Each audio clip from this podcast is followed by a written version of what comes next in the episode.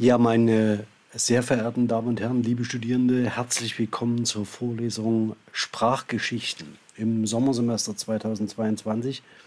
Anders als geplant hören Sie jetzt die Vorlesung, die ich heute äh, für Sie gerne in Präsenz gehalten hätte in der August-Bebel-Straße und im Livestream gezeigt hätte, nur als Aufzeichnung. Glauben Sie mir, das war eine gute und wichtige und richtige Entscheidung, das so zu tun. Und ich hoffe, dass wir uns dann in 14 Tagen nach dem Karfreitag in der nächsten Woche ähm, in der August-Bebel-Straße in Präsenz sehen werden und Sie diesen kurzen Einstieg ins Thema und eine kurze Erläuterung der organisatorischen Details auch aus Konserve annehmen können. Aber mit Ihren Erfahrungen vor, den letzten, vor dem Hintergrund der letzten Semester bin ich da recht zuversichtlich. Was ich mit Ihnen heute vorhabe, ist, dass ich mir sehr gern das Thema zurechtlegen würde, Sie kurz einführe in die Gestaltung der einzelnen Sitzungen ähm, der Vorlesung und Ihnen so einen ersten Überblick geben möchte, so ein Gefühl dafür, was Sie in dieser Vorlesung erwartet. Und zum Zweiten würde ich sehr gern über organisatorische Details sprechen. Das betrifft vor allen Dingen die Prüfungsleistungen, die sie erbringen können und wie wir insgesamt in der Vorlesung zusammenarbeiten. Lassen Sie uns nicht viel Zeit verlieren, sondern gleich in Medias Res gehen. Ähm, der thematische Fokus dieser Vorlesung wird äh, liegen auf den sprachlichen Entwicklungen des Deutschen wie man äh, jetzt schon vorsichtig andeuten könnte, und zwar mit einer Weitung der Perspektive erstens auf die unterschiedlichen Arten des Deutschen, also das, äh, seine Varietäten, und zum Zweiten auf die Frage, ähm, die Aufmerksamkeit lenken, dass wir mit Sprachgeschichten Geschichten erzählen. Das heißt, dass Sprachgeschichten Erzählungen sind über Sprache und ihre Entwicklung und dass man natürlich so eine Geschichte einer Sprache entsprechend perspektivieren kann. Das wird der zweite Zuschnitt dieser Vorlesung sein, sodass Sie möglicherweise zweierlei aus dieser Vorlesung mitnehmen können. Nämlich zum einen etwas über die Entwicklung des Deutschen oder der deutschen Varietäten zu lernen und zum Zweiten etwas, wie man über diese Entwicklung schreibt und reflektiert. Der dritte Punkt, und das macht es vielleicht für die Lehramtsstudierenden unter Ihnen ähm, besonders attraktiv, ist, dass ich ähm, mir anschauen möchte, wie bestimmte Ankerpunkte in den Curricula ähm, dazu einladen können, das eine oder andere Thema, das Sie hier in der Vorlesung kennenlernen oder vertiefen, ähm, in die Schule einzubringen. Und der Fokus dafür ähm, ist die 14. Jahrestagung der Gesellschaft für germanistische Sprachgeschichte, die im September 2022 in Dresden stattfinden wird und der ein Workshop genau zu dieser Fragestellung vorgelagert sein wird. Ähm, und dieser Workshop hat noch eine besondere, einen besonderen Kniff. Er wird nämlich die digitalen Ressourcen in den Blick nehmen, die sie für die curriculare Einbettung sprachhistorischer Fragestellungen nutzen können. Und das werden wir auch in dieser Vorlesung versuchen, nämlich dass wir immer einen thematischen Zuschnitt haben, sehen, wo können wir den in die Curricula, äh, Curricula in der schulischen äh, Bildung einbetten und welche digitalen Ressourcen stellt Ihnen ähm, die Community zur Verfügung, die Sie frei für diese Einbettung nutzen können. Zunächst einmal äh, aber eine kurze Ankündigung. Moment, es war ein Fehler. Entschuldigung, ähm, ich muss hier die Präsentation einfach weiterschalten. Zunächst zu dem zu der äh, einer der zentralen Vorstellungen zu dieser Vorlesung, die Sie immer sehen äh, werden. Wir werden uns sehr viel mit den Vorstellungen davon auseinanderzusetzen haben, was Sprache sei. Ähm, Sie, das, was in dieser wunderschönen Darstellung abgebildet ist, ist eine ganz typische Form sprachlicher Entwicklungen ähm, äh, nicht nur zu illustrieren, sondern auch konzeptionell zu fassen. Das heißt, von Sprache als so etwas wie einem Organismus auszugehen Und das ist natürlich nur eine Möglichkeit, äh, mit der man bestimmte sprachliche Entwicklung beschreiben kann. Und wenn man sich schon an so einem Bild bedient, liegen zum Beispiel metaphorische Äußerungen wie, diese Sprache ist ausgestorben, dieser Zweig ist abgestorben, an diesem, äh, diese Entwicklung ja, bis hin zur Krone hat eine bestimmte Varietät nicht mehr mitgenommen.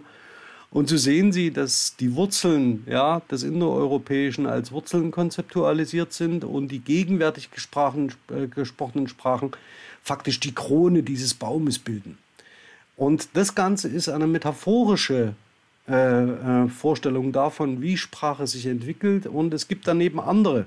Eine möchte ich Ihnen zeigen von Henning Lubin aus dem ähm, Buch an der Schnittstelle zwischen Wissenschaft und Öffentlichkeit digital und vernetztes neue Bild der Sprache viel besser passt zu dem gebrauchsbasierten Bild von Sprache, die Metapher des Gewässers, das kontinuierlich von den sich darin befindenden Lebewesen durch ihren kommunikativen Stoffwechsel in seiner Zusammensetzung verändert wird.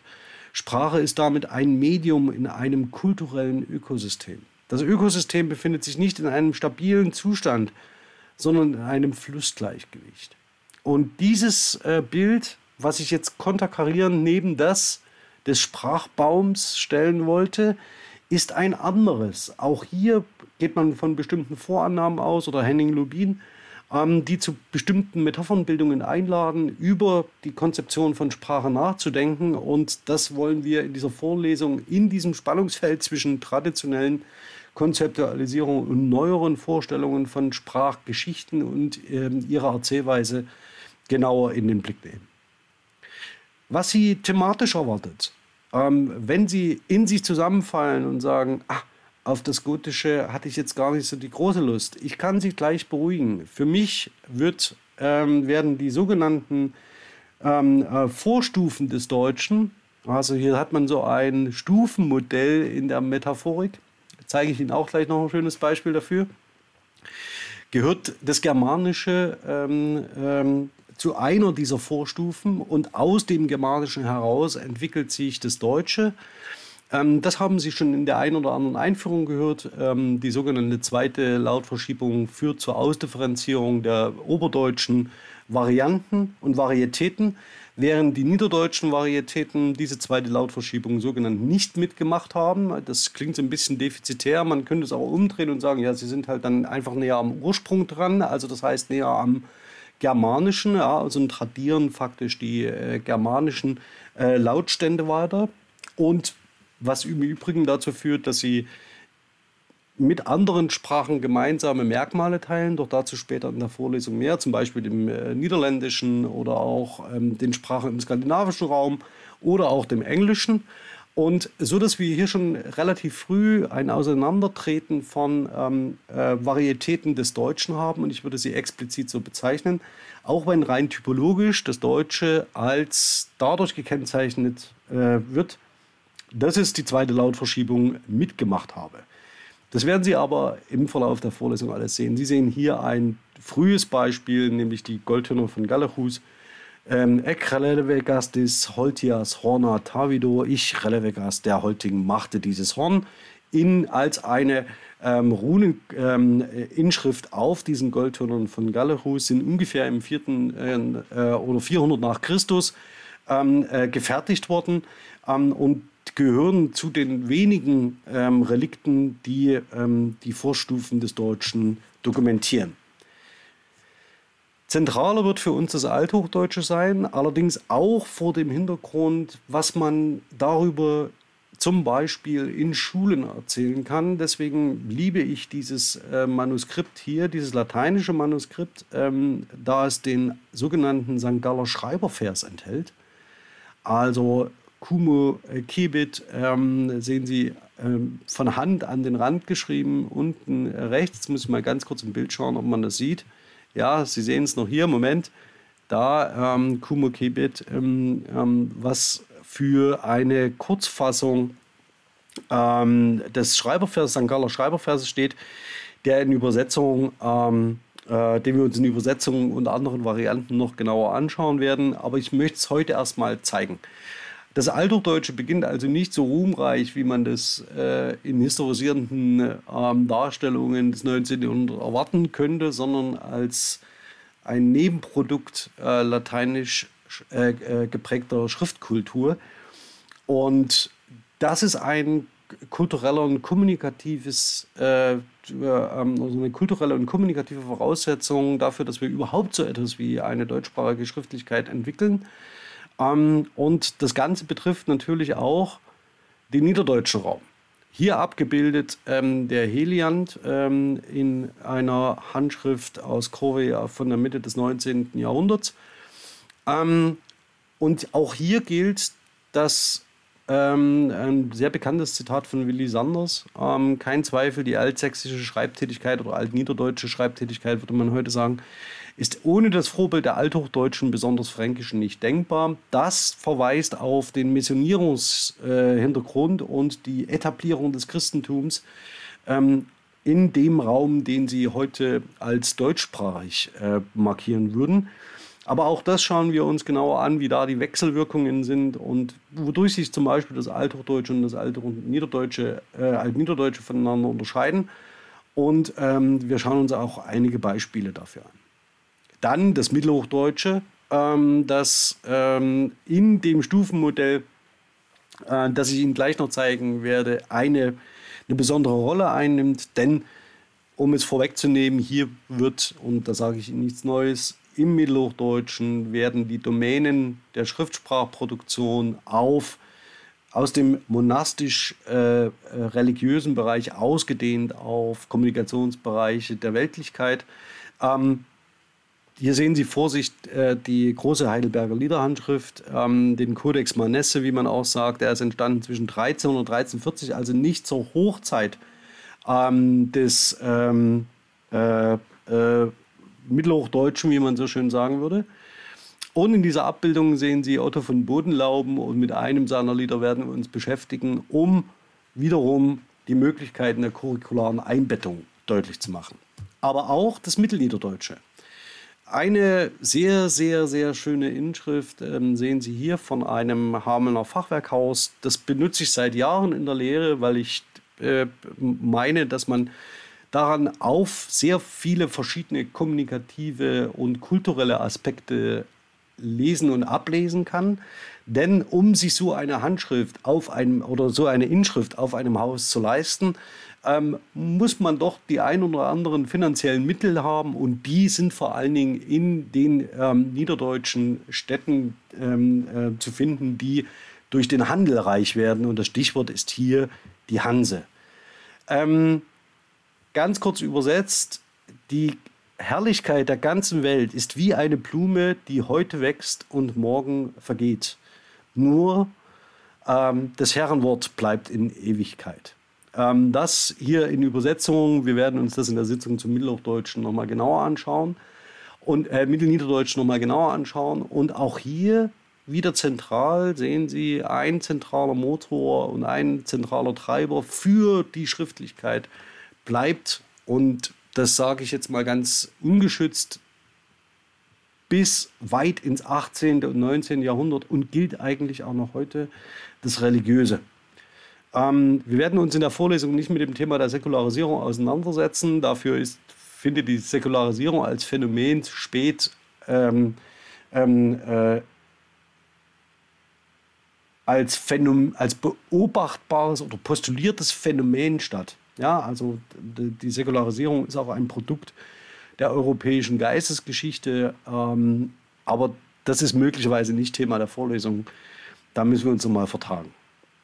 Dann werden wir ins Frühnochdeutsche schauen, hier äh, aus einer wunderschönen ähm, äh, Lutherbibel und zwar von 1534, also eine der erste Variante, die mit tatsächlich äh, auch mit äh, Stichen aus, Kran aus den Kranach-Werkstätten versehen ist. Eine Prachtausgabe, die hier im Taschenverlag noch einmal neu abgedruckt wurde. Wirklich ein Augenöffner. Und ähm, das Frühneuhochdeutsche ist zwar auch mit dem Namen Martin Luther verbunden, aber nicht nur und ausschließlich. Wir werden uns hier auch die kulturellen, kommunikativen äh, Bedingungen anschauen, die dazu führen, dass das Ostmitteldeutsche als eine Varietät des Deutschen ähm, sich stark ausbreitet und stark durchsetzt, was allerdings nicht am genialischen Martin Luther liegt, sondern vielmehr daran, dass äh, das mag auch eine Rolle spielen als die, die Reformation. Aber es ist nicht die, die, die, die Schöpferkraft ähm, von Martin Luther, die dazu führt, dass sich das für Neuhochdeutsche etabliert. Das hört man ja ab und zu mal wieder. Sondern es ist eher so, dass die kommunikative Reichweite des Ostmitteldeutschen dazu führt, dass ähm, es so erfolgreich ist. Aber dazu später. Und jetzt, nachdem ich Ihnen schon den Sprachbaum gezeigt habe und die Gewässermetaphorik von Henning Lubin, hier ein ganz klassisches Stufenmodell, wie man sich die Entwicklung der Sprachstufen des Deutschen vorstellt. Und Sie sehen, es funktioniert nach so einem Scheibenmodell, ja, immer schön abgetrennt 300 Jahre. Und wie Sie sehen, dürfte das Neuhochdeutsche schon längst vorbei sein. Und daran sieht man auch, wo, das, wo die äh, ähm, dass möglicherweise so ein Modell zwar als Rekonstruktion und als Hilfsmittel sinnvoll ist, äh, um bestimmte Wissensbestände und Phänomene zu sortieren, allerdings an einer sprachgebrauchsbasierten Beschreibung des Deutschen ein bisschen vorbeizielt, weil es so eine ähm, gleichmäßige äh, Weiterentwicklung suggeriert, die keinesfalls gegeben ist, sondern die zu einer bestimmten Zeit als eine etablierte Denkfigur und als eine gewünschte Denkfigur für die Entwicklung des Deutschen gestanden hat. Ähm, aber gleichzeitig soll diese Folie auch die Klammer bilden um diesen ersten thematischen Einstieg. Also wir werden das Germanische nur streifen, ja? Ähm, sondern wir werden uns vielmehr um die Varietäten des Deutschen bemühen, also das Althochdeutsche ähm, bis zum, zum heutigen Neuhochdeutschen mit dem Beginn der zweiten hochdeutschen Lautverschiebung oder althochdeutschen Lautverschiebung, aber gleichwohl auch das Niederdeutsche, wie jetzt schon deutlich geworden ist, weil ich sie kommunikativ zu den Varietäten des Deutschen zähle. Und das hat natürlich bestimmte äh, Auswirkungen darauf, was Sie unter Sprachgeschichten verstehen und was Sie hier erzählen wollen.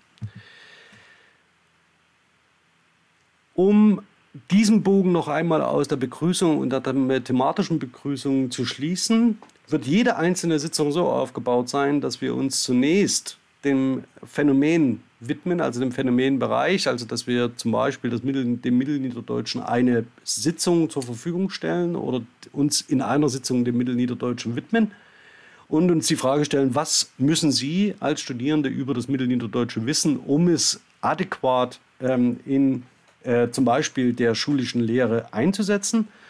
Und das ist das Zweite. Ich möchte diesen Schulbezug gern ähm, herstellen, damit klar wird, wo und wie eine curriculare Einbettung möglich ist.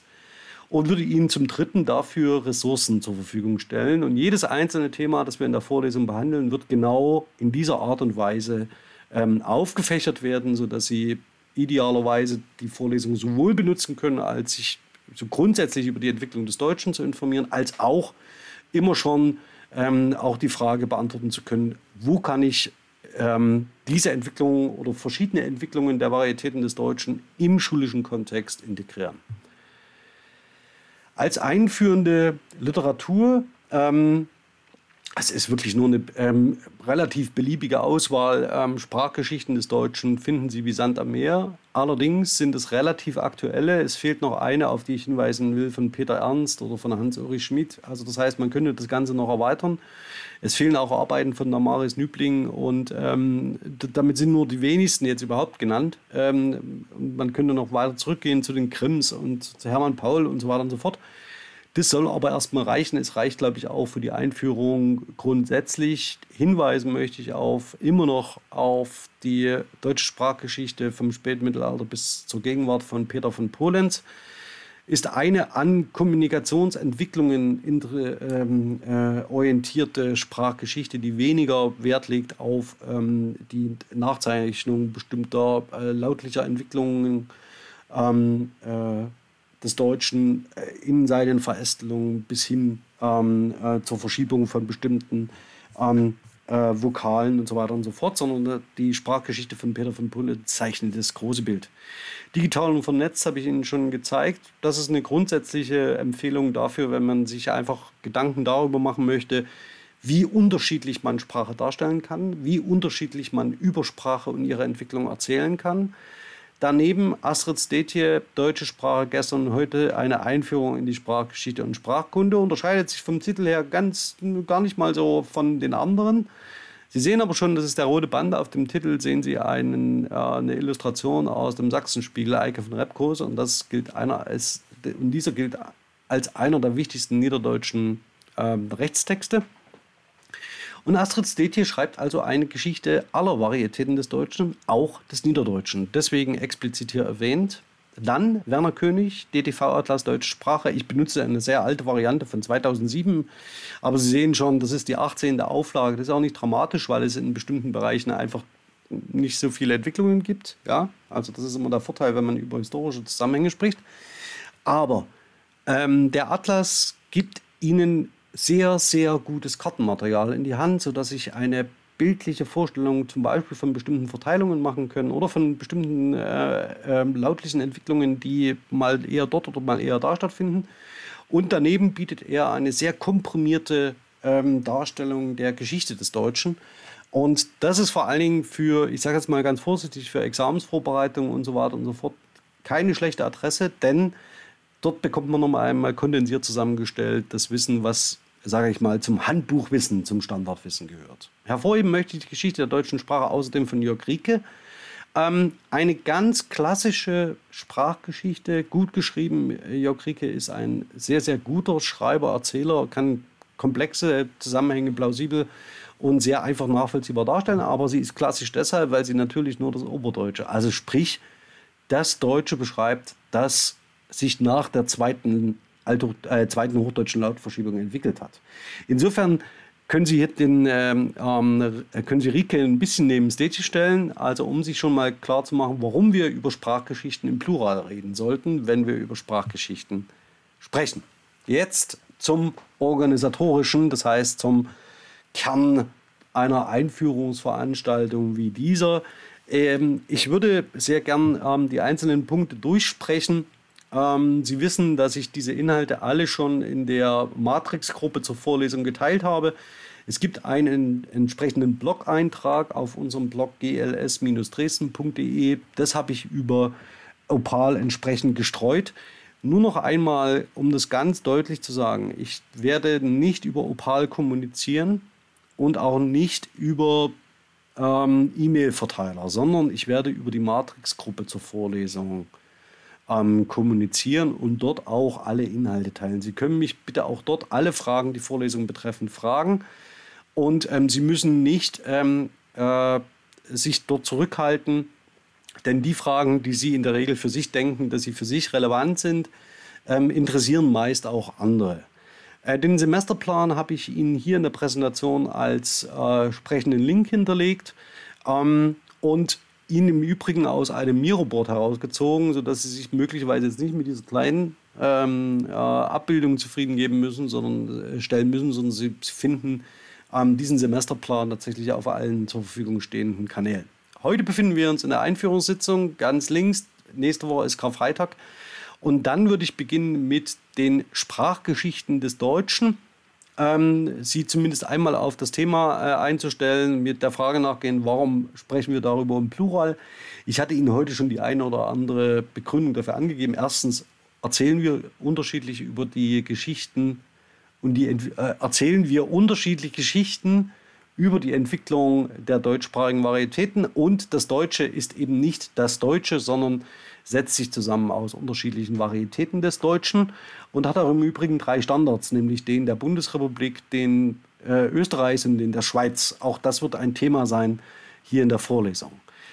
In der Woche äh, nach diesen Sprachgeschichten, ähm, Ende April, würde ich sehr gern mit dem Althochdeutschen und dem Altniederdeutschen in einer kombinierten Sitzung anfangen, denn das Material, das es dazu auch zur Verfügung gibt und die Ankerpunkte, die dafür in den schulischen Curricula vorgesehen sind, nicht so breit, dass sich hier zwei einzelne Sitzungen ähm, dafür anbieten würden, gehen dann weiter zum äh, Mittelhochdeutschen und zum Frühneuhochdeutschen ähm, und klammern zwischen zwei Sitzungen des Frühneuhochdeutschen das Mittelniederdeutsche ein. Warum tun wir das? Weil die, das Mittelniederdeutsche nicht ähm, dem äh, Mittelhochdeutschen beizuordnen ist, kommunikativ, typologisch, kommunikationshistorisch gesprochen, sondern eher dem Frühneuhochdeutschen beizuordnen ist. Und deswegen klammern wir das hier ähm, in dieser Vorlesung durch Frühneuhochdeutsch 1 und Frühneuhochdeutsch 2 ein und gehen dann zum Neuhochdeutschen, bevor wir in die Pfingstpause gehen, traditionell ähm, an der TU Dresden. Nach Pfingsten würde ich mir sehr, sehr gern ähm, unterschiedliche Ressourcen anschauen, die Sie für, also in einem Querschnitt noch einmal anschauen. Also jede einzelne Sitzung wird so sein, dass ich Sie auf unterschiedliche Ressourcen verweise.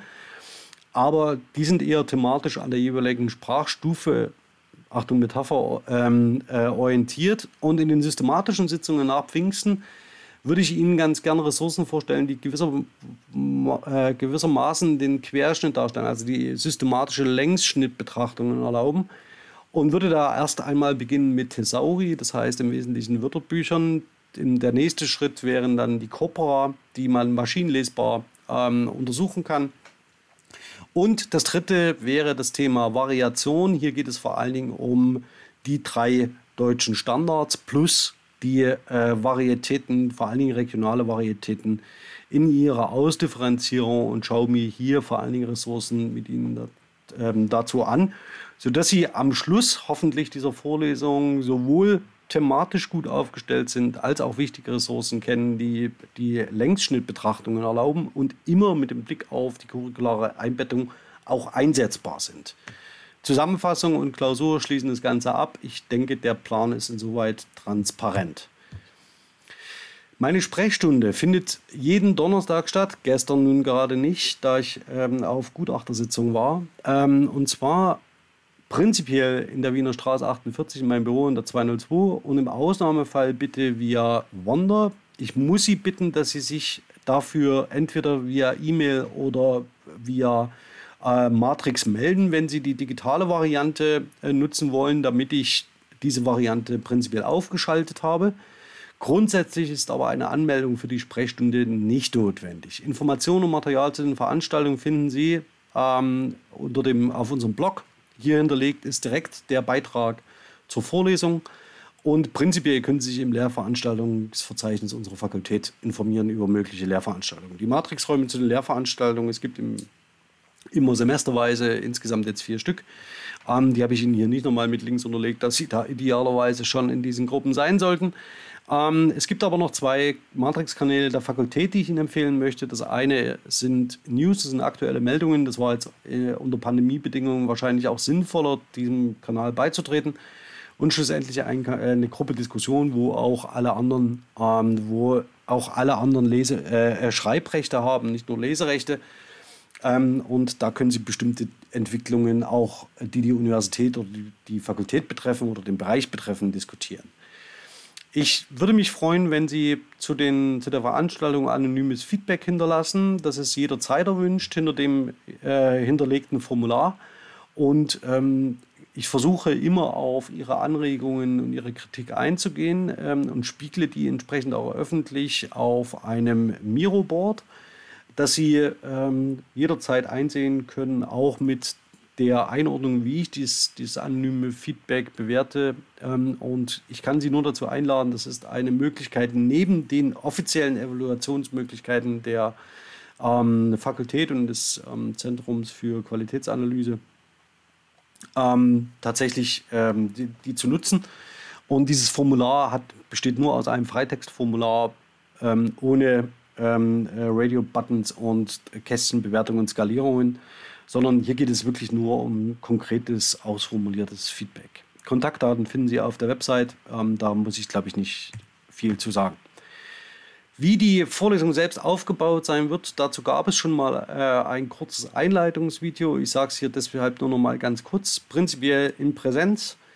Der, ähm, wir streamen aus der ABS äh, Richtung YouTube. Ähm, das äh, wird sich in den nächsten Wochen auch nicht ändern.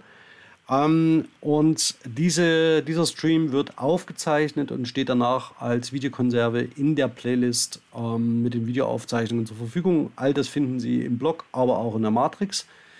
Ähm, Audio-Input asynchron bezieht sich auf die Tonspur.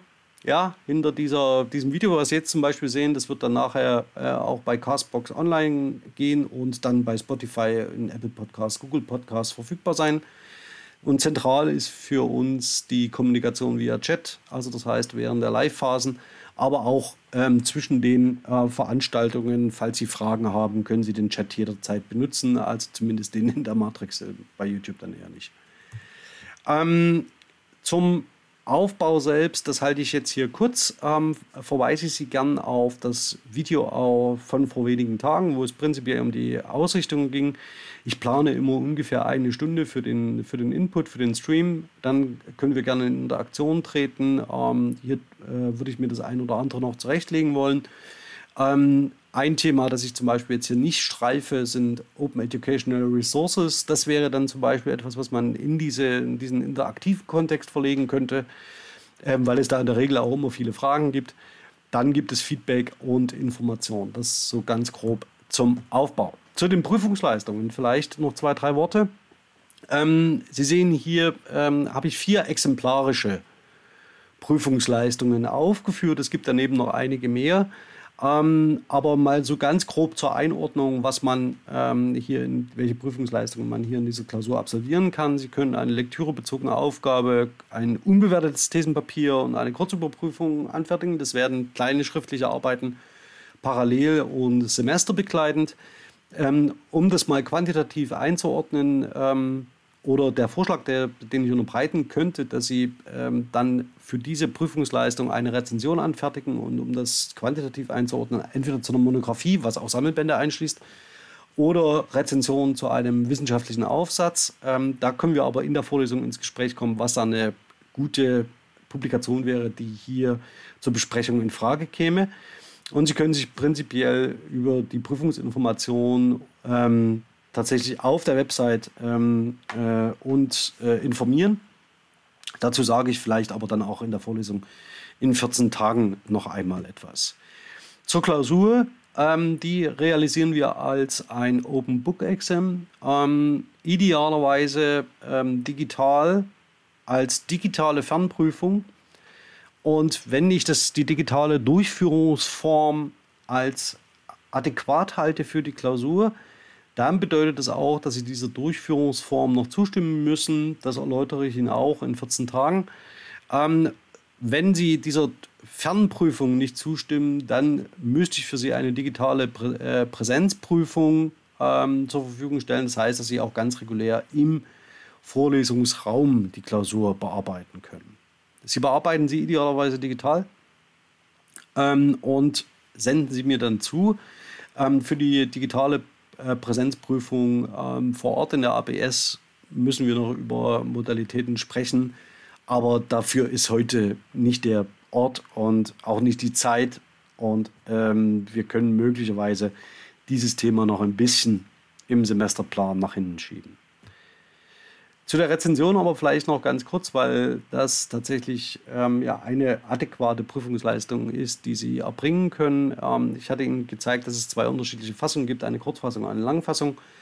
Die Kurzrezension sollte zwischen 6.000 und 7.000 Zeichen und die Langrezension zwischen 8.000 und 11.000 Zeichen haben. Und Sie können sich sehr gern an den Standards der Zeitschrift für Rezensionen zur germanistischen Sprachwissenschaft orientieren. Der Link ist unterlegt und führt genau zu diesem Angebot. Und tatsächlich ist das eine sehr gut nachgefragte Prüfungsleistung und ich finde auch eine sehr schöne, denn vor allem jetzt im Bereich der Sprachgeschichten haben Sie, glaube ich, Möglichkeiten, Rezensionen oder Titel zur Besprechung zu finden, ähm, wie Sand am Meer. Und wichtig für Sie ist, dass Sie die Abgabe bitte bis 15. September einplanen.